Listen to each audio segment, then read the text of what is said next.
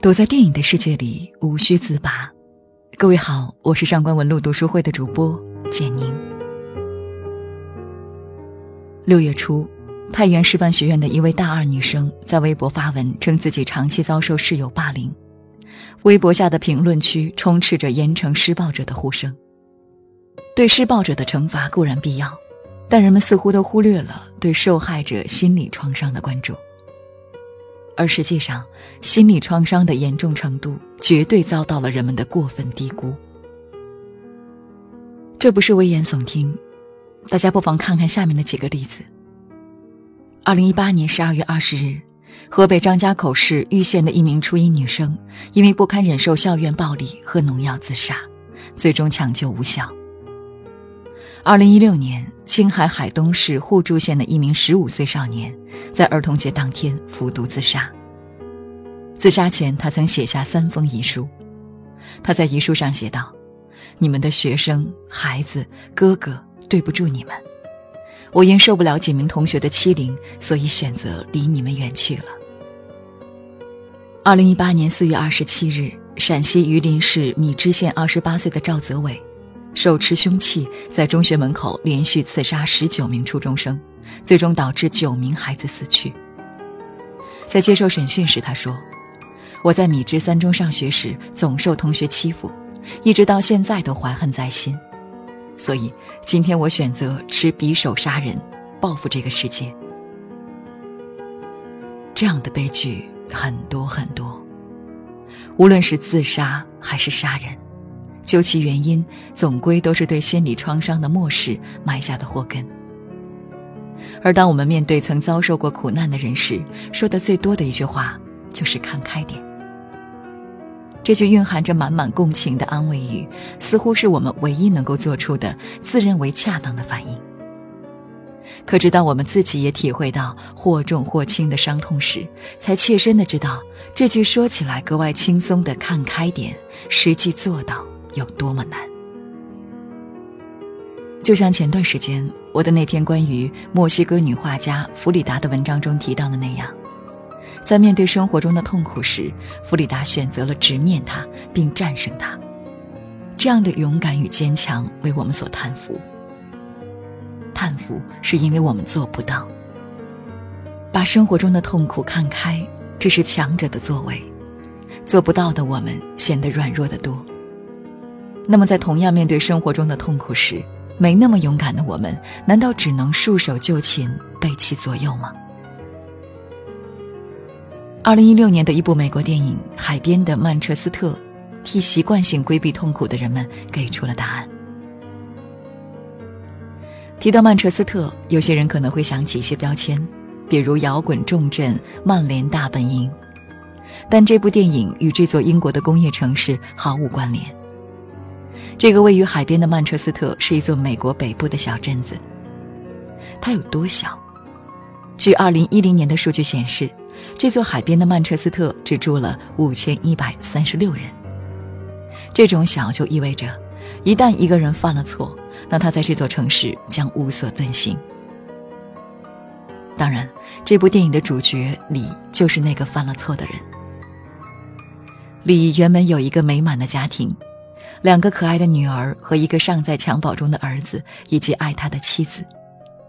但在一次和朋友们的聚会结束后，他所拥有的一切都化为了乌有。意犹未尽的李在聚会结束后出门去买啤酒，但是他忘记了把壁炉的防火板放回去。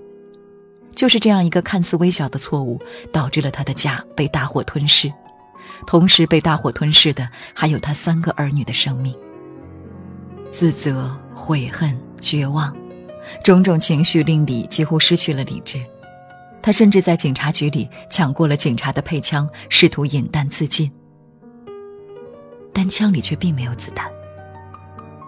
对于李来说，生活的痛苦也并非仅此而已。他的妻子在大火中幸免于难，但却因为不堪忍受丧子之痛离他而去。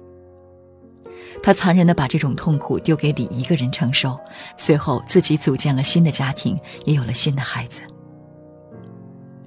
李因自己犯下的错被婚姻放逐，同时也被这座遮盖不住任何错误的城市放逐。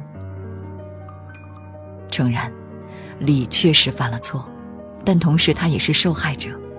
悲剧产生的根源其实是火灾。他的罪与他担负的罚其实并不相当。而最可悲的其实不是偏见，而是自己放弃了自己，把自己放逐。由于长期陷于丧子之痛与后悔自责的情绪中，李开始变得自暴自弃。他逃离了故乡。在波士顿做一名管道修理工，住在逼仄的地下室，而实际上他的工作内容甚至包括了替住户倒垃圾。但是远离伤心地，忙于工作，并不能帮他分担任何痛苦。相反，忙碌却消耗掉了他所有的情绪，除了敏感和暴躁。李的状态其实像极了我们每个人。当生活给我们重击之后。我们不断这样告诉自己：“一切都完了，我受到了这世上最严重的伤痛，我无法承受这一切。”但是，当你发现，就算你个人的世界已经天崩地裂，却无法激起这个世界的一点回应，你那些锋利的哀伤都滑向了空气，你才知道，对生活祈求同情，他什么也不会给你。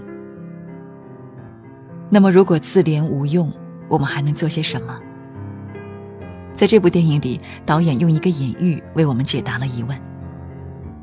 在这组镜头中，李凝视着窗外灰暗的曼彻斯特的海岸，接着他奋力地对着窗外那个令他饱尝痛苦的故乡挥出了拳头。当然，这一拳打在了窗上，打在了玻璃上，他的手也被击碎的玻璃划伤流血。这就是李与他的痛苦对抗的结果。他想要直面过去，想要战胜生活留给他的痛苦，但是这个过程就像用拳头击打玻璃，打碎它的同时，自己也会伤痕累累，血流不止。直面痛苦，并不是与他对峙，用气势吓跑他，而是需要这样一拳一拳的打败他。而我们所缺少的勇敢，就是这一次次的对着玻璃挥拳。那么，缺乏这种勇气的我们，只能一味选择逃避了吗？这部电影告诉了我们，逃避是面对痛苦的最糟糕的方法。妻离子散后，李基于对痛苦的恐惧落荒而逃，因为害怕痛苦，所以逃避它。李的做法也为我们展示了，在所有遭受创伤的过程中，受伤者时常蒙蔽的两点。第一点就是，受伤的人总是在重复温习自己的痛苦，这种复习导致了源源不断的消极的心理暗示，导致受伤者持续性的无法摆脱困境。第二点是，痛苦不是一种食物，它是心理上的怪兽，它很可怕，但如果你轻视它，它便渺小；若你重视它，它便吸取你的悲伤、愤怒，变得日益强大。李就是在痛苦面前迷失了，他用悲伤和堕落将自己的痛苦喂养得日益茁壮，所以就像前文提到的那样，最终李变得堕落暴躁。而李最后的转变让我看到了另一种选择：轻视痛苦。当我们在街道上遇到残障人士，都会下意识地注意不用异样的眼光去看待对方。因为我们都知道，这样会放大对方的那种格格不入感。这对我们自己也是同理。我们越是将目光放在我们的伤口上，就会觉得它越刺眼，我们也就越痛苦。所以，我们要有一点视若无睹的能力。关于这部电影，有一句评价受到广泛认同：我们都有权利不与自己的过去和解。是啊。人生在世，很多事真的能和解吗？大多数都无非是胆怯者的遮掩罢了。所以有时候不执着于和解，也是一种勇敢。去看看这偌大的世界，看看人间无处不在的苦难，回过来看自己是否已是沧海一粟。别人无权轻视你的痛苦，但是为了不助长痛苦的气焰，你自己要这样做。我曾因为一本书里的几句话而热泪盈眶。这本书的作者是一位患有几十种精神疾病的患者。